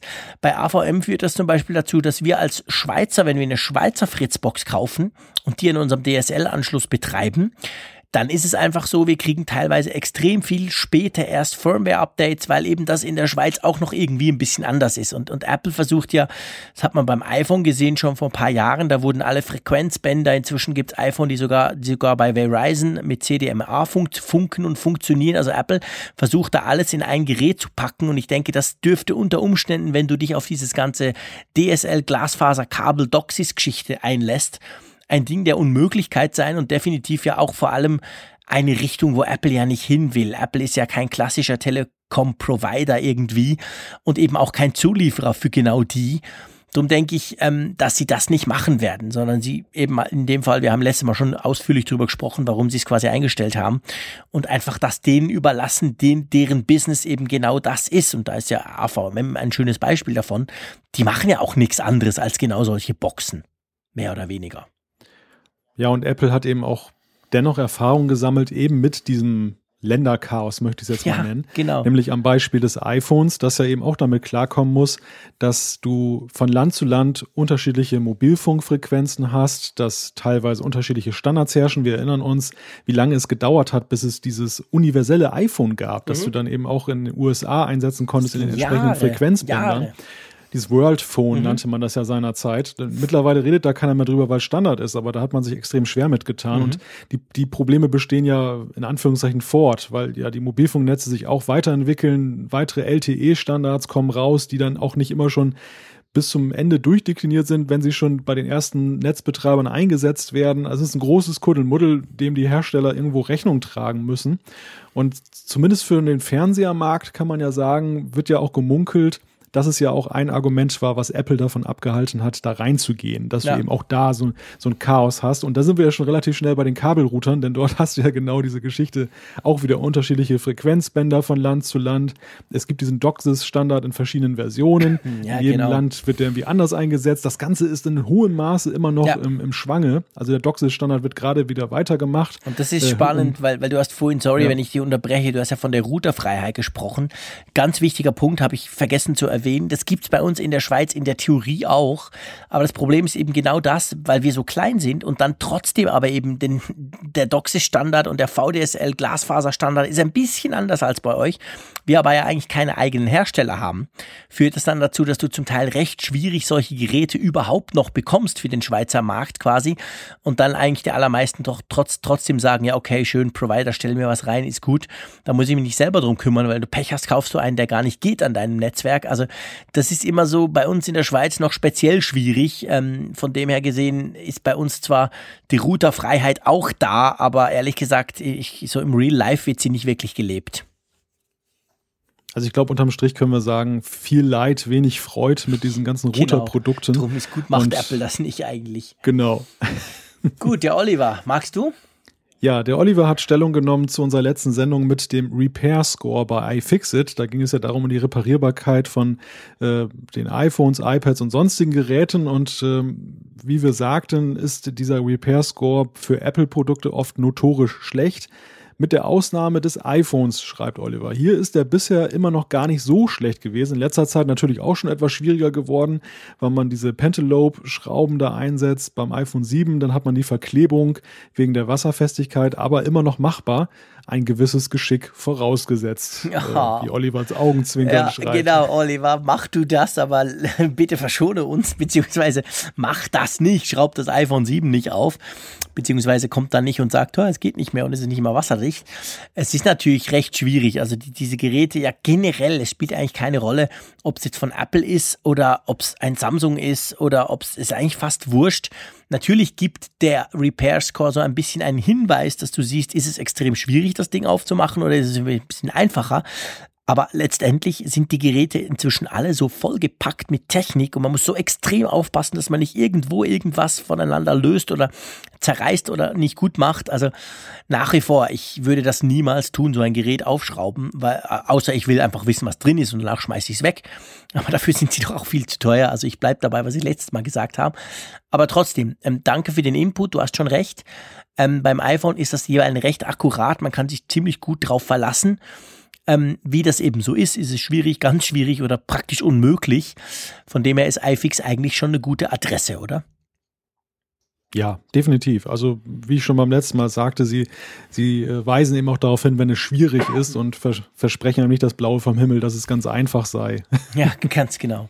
Der Timo hat geschrieben, und zwar äh, ging es um die Touchbar, die Touchbar mit den Suggestions bei den neuen MacBook Pros, von denen ich kein großer Freund bin ich nehme mal an von den MacBook Pros, habe ich in ähnlicher Form schon des Längeren auf meinem iPad, wo ich mir ein Logitech Keyboard Cover dazu gekauft habe und beim Schreiben auch entsprechende Wortvorschläge oder Formatierungsmöglichkeiten erhalte.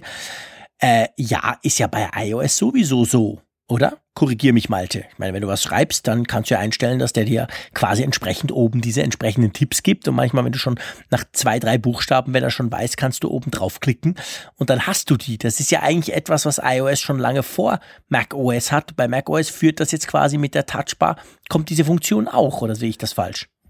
Richtig, aber das Beispiel, was uns der, der Timo hier aufzeigt, ähm, belegt ja eben, dass man da sich hat inspirieren lassen, dass man mhm. also diese, diese Funktion ein Stück weit zum Vorbild genommen hat, um sie eben auf den Mac zu übertragen.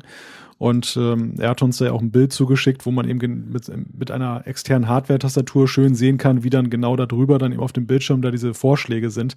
Klar, das erinnert so ein bisschen daran. Also insofern iPad-Nutzern ist das nicht fremd, diese, diese Funktionalität der Touchbar, in gewisser Weise zumindest. Ja, genau, definitiv. Ähm, der Danny Wies hat uns geschrieben aus Hongkong und er schreibt etwas zu Bluetooth. Und zwar sagt er, ich verwende einen Plantronics Noise Cancelling Kopfhörer und für Video und Musik ist der perfekt. Jedoch beim Spielen und vor allem beim Musik-Videoschnittprogramm hat man einen Delay, der die Programme absolut unbrauchbar macht, da man vor, vor allem bei der Musik den Ton locker eine halbe Sekunde später hört. Das hängt wohl mit den verwendeten Bluetooth-Protokollen zusammen. Ist dies mit dem neuen Apple W1-Chip besser gelöst? Ähm, ich habe ja diesen, diesen ähm, Beats Solo 3, der den W1-Chip schon drin hat. Ich habe den Eindruck, sagen wir es mal so, äh, es ist, die Latenz ist kürzer geworden. Deutlich kürzer, zum Beispiel im Unterschied, ich habe noch so einen Beats Power Wireless 2 heißt der, glaube ich, den man sich so ins Ohr klemmen kann, die keinen W1-Chip haben. Den hatte ich vorher und da ist es tatsächlich länger. Aber es ist auch jetzt so halt, und ganz ehrlich gesagt fürchte ich, das ist grundsätzlich so, wenn du das quasi per Funk machst, dass du ein Delay hast, dass dich, wenn du jetzt zum Beispiel so eine Aufnahme machst, wie wir das hier machen, so eine Radioaufnahme, also Mikrofon, Kopfhörer, ich höre mich selber sprechen, das ist nicht brauchbar nach wie vor, weil die, die Verzögerung ist immer noch da. Das sind immer noch wahrscheinlich deutlich über 100 Millisekunden, wahrscheinlich sogar mehr. Ähm, und dann hast, hörst du dich selber quasi im Delay und das merkt man ja dahingehend, dass eigentlich alle Bluetooth-Kopfhörer, die die auch Headset sind, da ist es ja so, dass du dich selber nicht hörst. Also wenn du ja quasselst äh, mit einem, wenn du mit jemandem telefonierst, hörst du den, aber du hörst dich selber eigentlich nicht über den Kopfhörer, genau aus diesem Grund, damit eben da nicht dieses Delay passiert. Oder wie siehst du das, Malte? Geht dir das auch so? Ja, ja klar, das, das ist genau das Problem, was man eben damit hat und äh, was es zu lösen gilt, wobei das natürlich schon anspruchsvoll wird. Ja, also ich, ich bin ja als Radiomensch so ein bisschen mit Audioakustik, ähm, kenne ich mich ein bisschen, sagen wir mal zumindest aus. Und es hat schon auch seinen Grund, dass es gibt Wireless-Headsets, auch, auch fürs Radio mit eingebautem Mikrofon, dass du zum Beispiel rumlaufen kannst.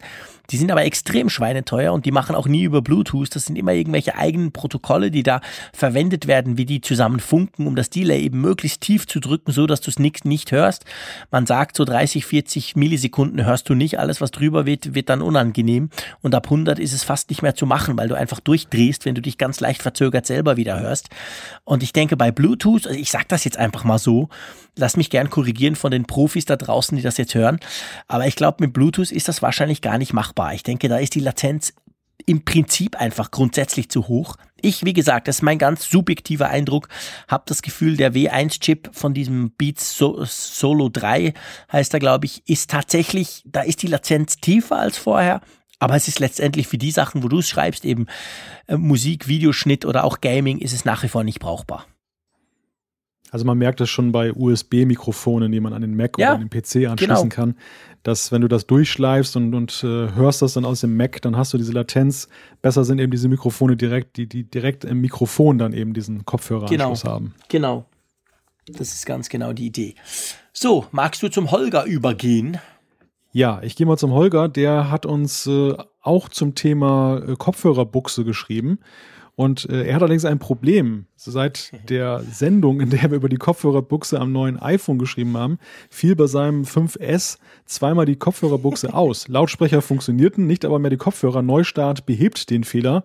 Er fragt, ein wenig augenzwinkernd, will Apple durch diesen Bug in iOS auch Besitzer älterer iPhones zu Bluetooth bekehren? Ist euch dieser Bug bekannt? Also in zuallererster Linie, Holger, wir können nichts dafür. Du schreibst so quasi, seit wir drüber quasseln, ist dir das passiert. Ich würde jetzt mal sagen, ich hoffe nicht, dass es an uns liegt, glaube nicht. Ähm, ganz ehrlich gesagt, habe ich davon noch nie gehört. Wie sieht das bei dir aus, Malte? Nein, nein, habe ich auch noch nie überhaupt also, nicht von gehört. Die Kopfhörerbuchse, wir reden ja nicht von Bluetooth-Problemen, die gibt es immer wieder und da gibt es auch immer wieder Update, die versprechen, es sei jetzt besser geworden und manchmal hilft es und manchmal nicht, aber die Kopfhörerbuchse, also wirklich Hardware quasi, dass die nicht mehr geht und dann nach einem, nach einem Neustart wieder funktioniert, das... Ja, doch, jetzt wo ich darüber spreche, ich hatte das tatsächlich auch mal, das aber schon einige Jahre her dass mein iPhone da auch so genauso ein Problem hatte. Das war immer total mühselig. Bei mir war es dann aber, ich glaube, das war ein iPhone 4S oder 5 maximal. Ähm, ich habe das dann aber im Apple Store getauscht. Die haben mir das irgendwie entweder eine neue Kopfhörerbuchse oder sogar das Gerät getauscht. Also sprich, bei mir war es dann Hardware am Schluss.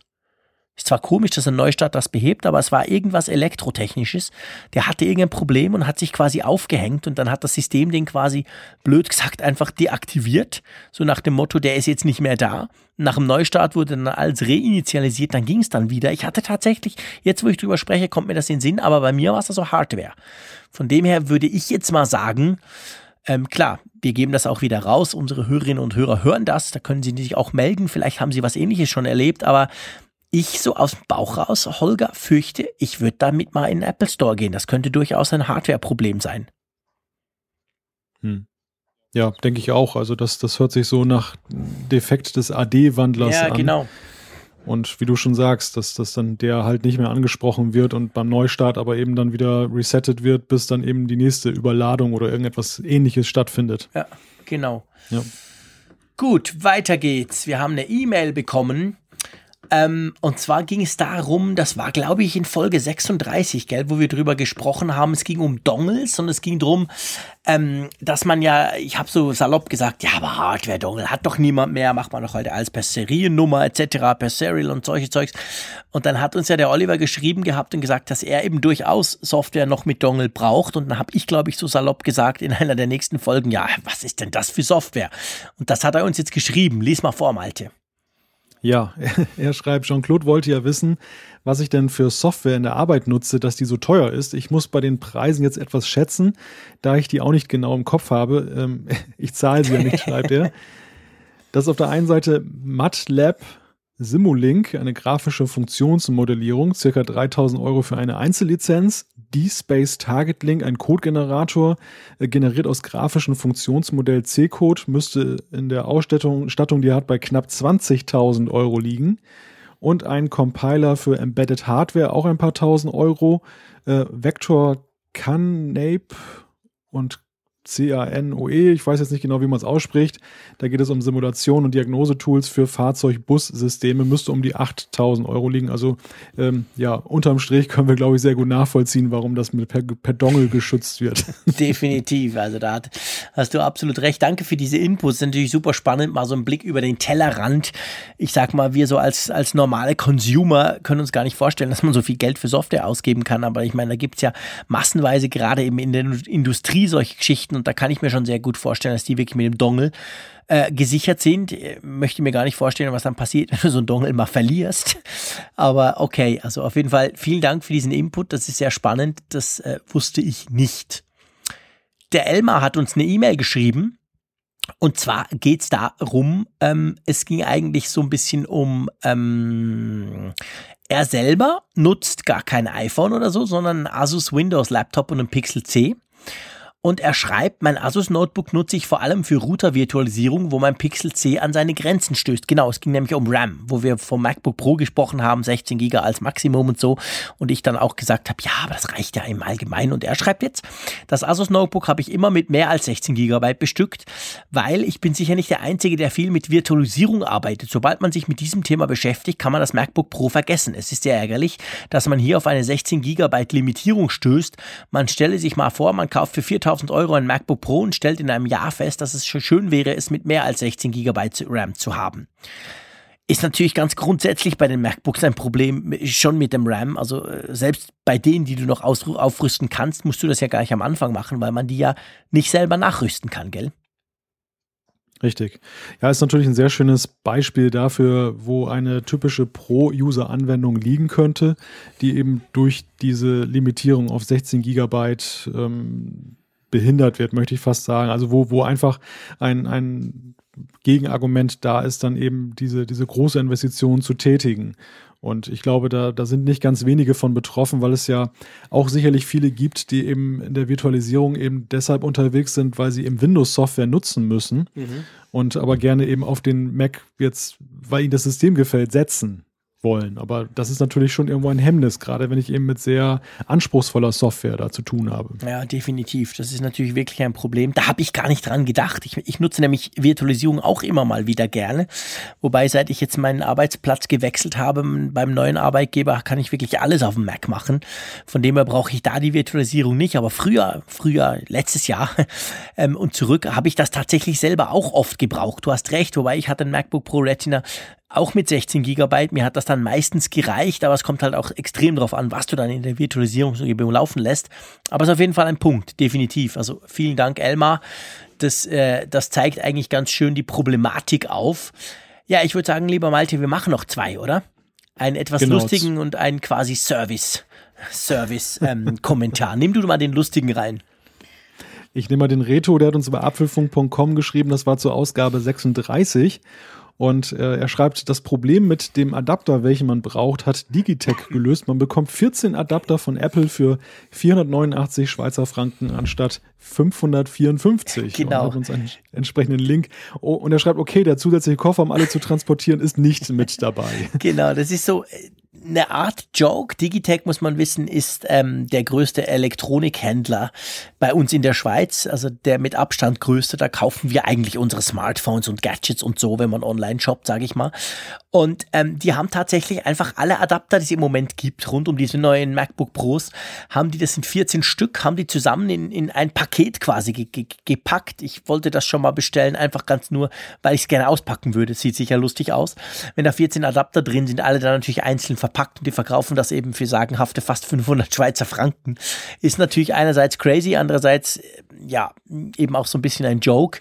Zeigt halt auf, wohin du es treiben kannst, wenn du wirklich alle Adapter kaufst. Man braucht natürlich niemals alle, aber trotzdem, das wäre eine Möglichkeit, mal zu gucken, welche es überhaupt gibt. Drum, den Link posten wir euch. Da könnt ihr zumindest das Bild mal angucken. Da seht ihr nämlich, wie viele Adapters von Apple dazu gibt. Ähm, ja, lass uns mal zum Klaus als letzten ja. gehen, weil der hat nämlich Und was ganz Spannendes geschrieben. Ja, du wolltest noch was ich, sagen, sorry. Wenn ich das noch kurz hinzufügen dürfte, ähm, lustige Randnotiz.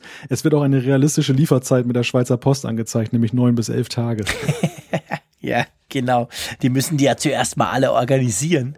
Könnte, könnte ich mir vorstellen. Das geht, das, das geht gar nicht, geht gar nicht so schnell. Übrigens, jetzt ist es definitiv Zeit für das Lösungswort. Dieses Mal bin ich dran und das Lösungswort äh, für diese Folge, beziehungsweise für diese Tasse, um es mal so zu sagen, ist Zimtapfel. Hm? Zimtapfel wäre also das Lösungswort. Wenn ihr mitmachen wollt und eine dieser ganz exklusiven Apfelfunktassen gewinnen wollt, dann müsstet ihr dieses Wort ähm, ins entsprechende Formular hauen. So, haben wir gerade noch hingekriegt. Und ähm, das, das letzte Feedback, das nehmen wir rein. Und das ist nämlich ganz spannend. Wir haben ja mal vor, puh, das ist schon einige Folgen her, aber glaube ich Folge 31 oder so, haben wir ähm, drüber gesprochen. Die Bettina hat uns geschrieben und gesagt, ja, das mobile Netz ein- und auszuschalten, das braucht sie immer wieder und da muss man so viel klicken. Und wir haben dann so ein bisschen hin und her überlegt, wie man das einfacher machen könnte. Und klar, logisch, mir ist das natürlich nicht in den Sinn gekommen, lieber Klaus. Ihr kennt ja mein Verhältnis zu Siri. Aber er schreibt, es gibt ja noch eine viel einfachere Lösung für Bettina Capris, um das Mobilnetz ein- und auszuschalten, also die mobilen Daten, nämlich mit Siri, statt immer in den Einstellungen beim iPhone 6. Zu beachten ist nur, dass bei ausgeschaltetem mobilen Netz beim Verlassen des WLANs das Mobilnetz eingeschaltet wird. Sonst würde Siri nämlich nicht gehen. Aha, spannender Input. Aber ich wusste, ich, ich wusste nicht, dass man das Siri sagen kann. Hast du das mal ausprobiert? Habe ich nicht ausprobiert, habe ich aber auch bei der Gelegenheit erst dazugelernt. Also das war mir auch nicht bekannt. Werde ich mal ausprobieren. Siri soll mal ja. die, die, mobilen Daten ein- oder ausschalten, beziehungsweise bei mir was ausschalten, weil sie sind immer aktiv. Aber ähm, spannender Input, super. Ich hoffe, Bettina, dass dir das auch weiterhilft, auch wenn es jetzt schon ein paar Folgen her ist. Ja, du, ich würde sagen, ähm, mit dem Klaus beschließen wir diese Feedback-Runde, oder? Das können wir gerne tun. Dann bleibt uns wie immer nur euch, liebe Hörerinnen und Hörer, zu danken, dass ihr so lange durchgehalten habt, dass ihr uns wieder zugehört habt, wie wir über Apple sprechen. Wir werden auch nächste Woche selbstverständlich über Apple sprechen. Dann gibt's dann die letzte Tasse zu gewinnen und natürlich auch äh, werden wir den Gewinner von dieser Tasse, ähm, die ähm, jetzt in dieser Woche quasi verlost wird, dann bekannt geben. Von meiner Seite ganz herzlichen Dank. Natürlich, wie immer auch dir, lieber Malte, ganz herzlichen Dank. Hat wieder großen Spaß gemacht. Ich freue mich schon auf nächste Woche und in diesem Sinne, tschüss aus Bern. Jean-Claude, es ist lustig, dass dir jetzt genau das gleiche passiert ist, was mir letzte Woche oder vor zwei Wochen passiert ist. Cool, stimmt, du hast ja recht, du hast ja recht. Wir haben ja noch Spender, das Schönste am Schluss. Nein, das sage ich jetzt nicht mehr.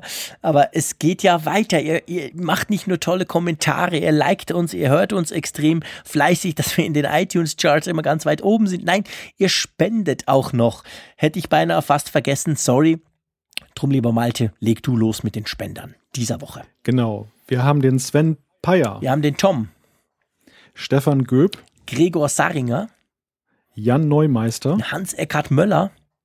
Und ganz viele Flatter-Spender, die uns auch regelmäßig unterstützen. Ganz herzlichen Dank dafür.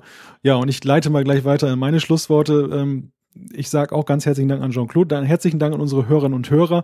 Ihr hört, wir beide hier haben Spaß. Ich hoffe, ihr habt auch Spaß. Und wenn ihr möchtet, hören wir uns nächste Woche wieder. Dann gibt's wie gesagt, den zweiten Tassengewinner. Wir sind schon ganz gespannt, wie viele diesmal teilnehmen. Bis dann. Tschüss.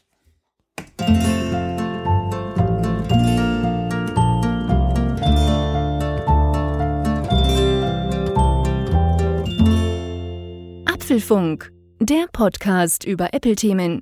Mehr Infos unter www.apfelfunk.com.